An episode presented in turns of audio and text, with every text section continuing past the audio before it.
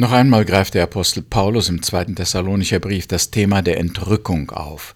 Diesmal stellt er Missverständnisse zurecht und gibt weitere Details über das Ereignis. Wir lesen in 2. Thessalonicher Kapitel 2 Vers 1 Ihr wartet darauf, dass Jesus Christus, unser Herr, kommt und wir mit ihm vereinigt werden.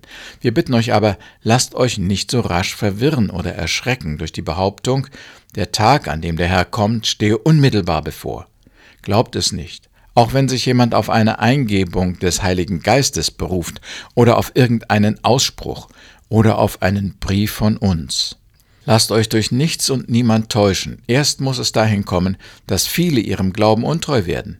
Der Feind Gottes muss auftreten, der alles Böse in sich vereint und der zum Untergang bestimmt ist. Er wird sich gegen alles auflehnen und sich über alles erheben, was als göttlich und verehrungswürdig gilt. Ja, er wird seinen Thron im Tempel Gottes aufstellen und wird behaupten, er sei Gott. Erinnert ihr euch nicht, dass ich euch dies angekündigt habe, als ich noch bei euch war? Inzwischen wisst ihr aber auch, wodurch das noch aufgehalten wird. Der Feind Gottes kann erst hervortreten, wenn die Zeit dafür reif ist. Die geheimnisvolle Macht der Auflehnung ist zwar schon am Werk, doch der, der sie bisher noch zurückhält, muss ihr erst den Weg freigeben. Dann wird der Feind Gottes offen hervortreten. Aber Jesus, der Herr, wird in Herrlichkeit kommen und ihn mit dem Hauch seines Mundes töten. Durch sein bloßes Erscheinen wird er ihn vernichten. Es geht hier noch einmal um die Entrückung bzw. um den Tag, an dem der Herr kommt. Paulus bittet oder warnt die Christen in Thessalonich, sich nicht verwirren oder erschrecken zu lassen.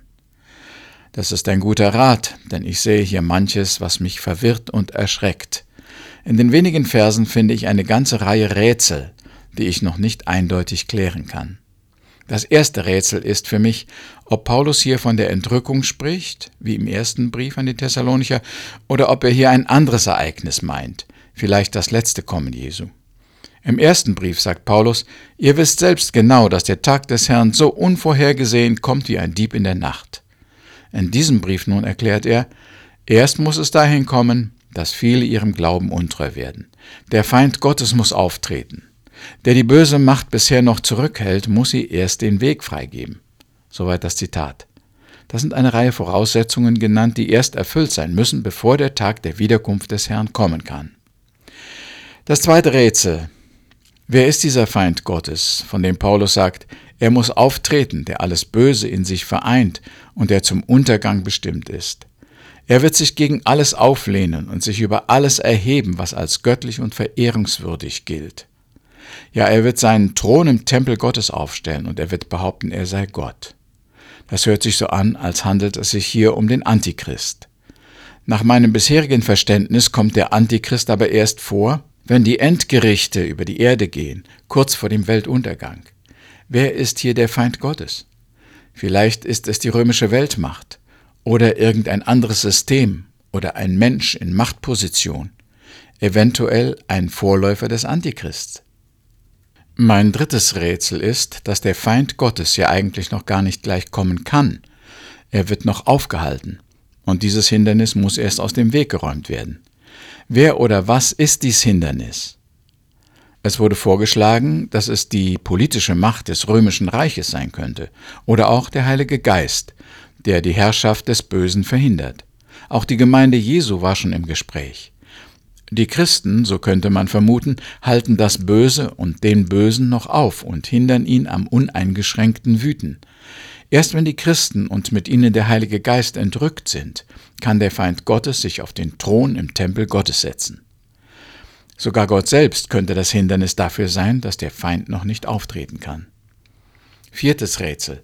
Warum warnt Paulus jetzt die jungen Christen, die sich schon so auf die plötzliche Entrückung, auf das Kommen des Herrn gefreut haben, sich nicht täuschen zu lassen?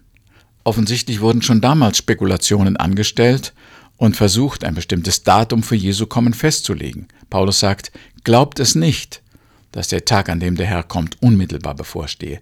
Glaubt es nicht, auch wenn sich jemand auf eine Eingebung des Heiligen Geistes beruft oder auf irgendeinen Ausspruch oder auf einen Brief von uns. Das ist schwer zu verstehen, zumal Paulus doch selbst im ersten Brief an die Thessalonicher geschrieben hat, Ihr wisst selbst ganz genau, dass der Tag des Herrn so unvorhergesehen kommt wie ein Dieb in der Nacht. Wenn die Menschen sagen werden, alles ist ruhig und sicher, wird plötzlich Gottes vernichtendes Strafgericht über sie hereinbrechen, so wie die Wehen über eine schwangere Frau. Da gibt es kein Entrinnen. Lag eine Gefahr für die Thessalonicher vor, wenn sie zu blind und zu fest damit rechneten, dass Jesus sofort, gleich in den nächsten Tagen oder Stunden erscheinen könnte? Fünftes Rätsel. Wie viele von den genannten Voraussetzungen für die Entrückung sind schon erfüllt? Alle? Keine? Liegt das alles noch in der Zukunft? Der große Abfall? Das Erscheinen dessen, der alles Böse in sich vereint, der sich gegen alles auflehnt und über alles erhebt? Hat der Prozess vielleicht erst begonnen? Oder ist er gar in vollem Gange und kann irgendwann überraschend abgeschlossen sein? Wie weit sollen wir noch warten, beobachten, deuten und berechnen? Wie weit sind wir noch entfernt von dem großen Ereignis der Entrückung oder des Endgerichtes? In den beiden Briefen an die Thessalonicher finde ich zwei unterschiedliche Aussagen über das Kommen Jesu bzw. die Entrückung. In einem Abschnitt heißt es, niemand weiß es, wann Jesus kommt, es kann zu irgendeinem unvorhergesehenen Zeitpunkt geschehen. Im anderen Brief heißt es, bevor Jesus kommt, müssen erst noch einige Dinge geschehen. Lasst euch nicht täuschen und nicht verwirren. Der Tag ist noch nicht da.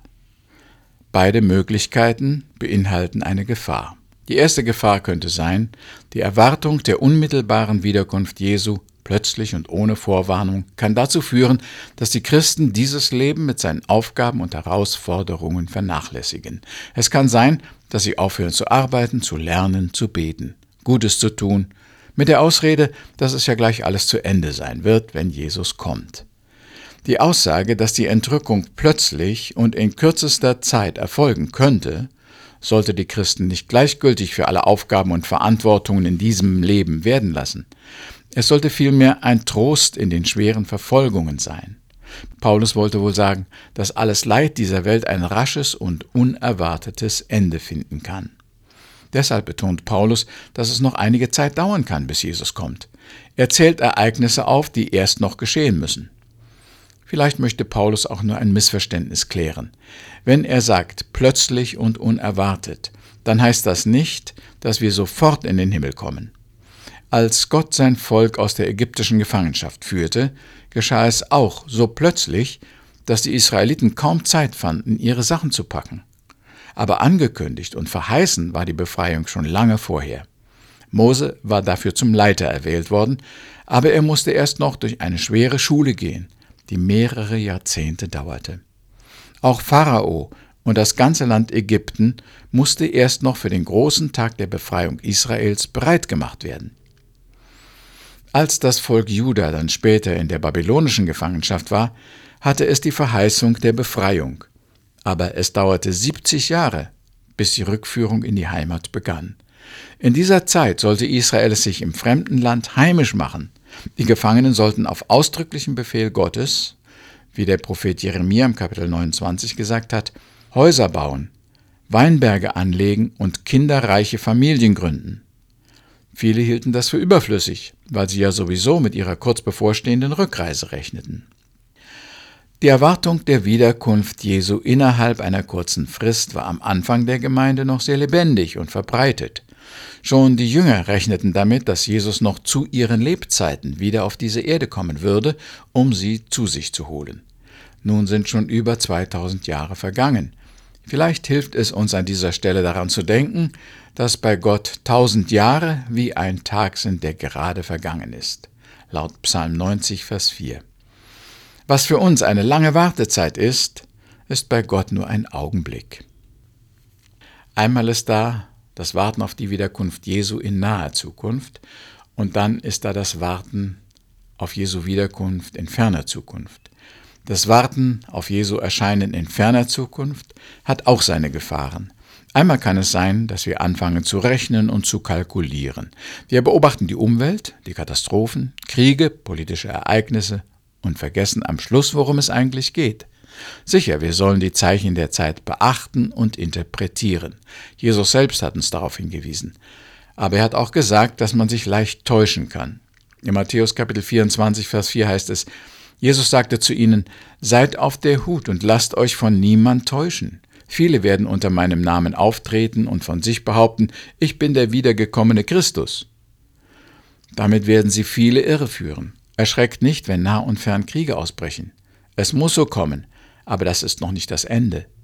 Ein Volk wird gegen das andere kämpfen, ein Staat den anderen angreifen. In vielen Ländern wird es Hungersnöte und Erdbeben geben. Das alles ist erst der Anfang vom Ende, der Beginn der Geburtswehen. Oder in Vers 10 und 11 warnt Jesus, wenn es soweit ist, werden viele vom Glauben abfallen und sich gegenseitig verraten und einander hassen. Zahlreiche falsche Propheten werden auftreten und viele von euch irreführen. Soweit das Zitat.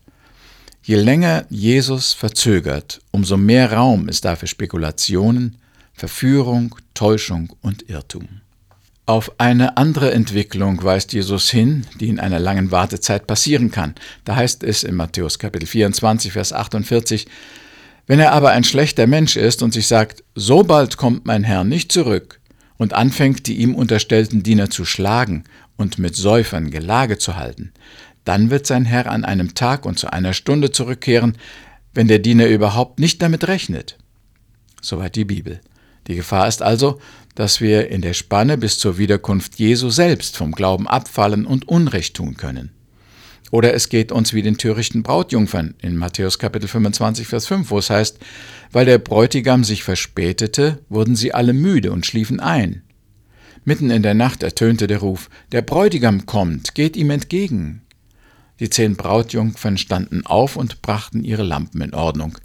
Da baten die Gedankenlosen die anderen, Gebt uns von eurem Öl etwas ab, denn unsere Lampen gehen aus. In diesem Gleichnis waren die Brautjungfern nicht auf eine Verspätung des Bräutigams gefasst. Sie hatten nicht damit gerechnet, dass es Nacht werden könnte und sie ihre Lampen würden anzünden müssen. Die Verzögerung ist ihnen zum Verhängnis geworden. In diesen Bildern und Warnungen wird deutlich, wie wichtig es für uns ist, auf Jesu plötzliches Kommen vorbereitet zu sein. Wenn wir auch nicht alle Anzeichen und bevorstehenden Ereignisse verstehen und einordnen können, so wird doch Folgendes deutlich. Erstens, Jesus lebt. Sein Plan mit der Welt und uns ist noch nicht zu Ende. Zweitens, er kommt wieder. Ob die Voraussetzungen erfüllt sind, ob es schon gleich geschehen kann oder ob es noch eine Weile dauert, alle Möglichkeiten sind offen. Drittens, er wird uns heimholen, egal ob wir leben oder tot sind. Seine Feinde, falsche Propheten, Irrlehrer und dunkle Mächte wollen uns verführen und verhindern, dass wir Jesus im Glauben und in Treue erwarten. Viertens, wir sollen auf sein Kommen in einer nüchternen, wachen Art warten, uns nicht täuschen lassen, nicht den Glauben aufgeben, nicht Verführern folgen, nicht müßig und gleichgültig werden, sondern aktiv bleiben Gutes tun, mit Jesus Verbindung halten und sein Reich verkündigen. Wir beten. Herr, wir danken dir, dass du wiederkommen wirst, um uns heimzuholen. Wir danken dir, dass du uns so vieles über die Zukunft gesagt hast und uns gewarnt und ermutigt hast. Wir möchten nie an deinen Zusagen zweifeln, sondern dich freudig erwarten. Amen.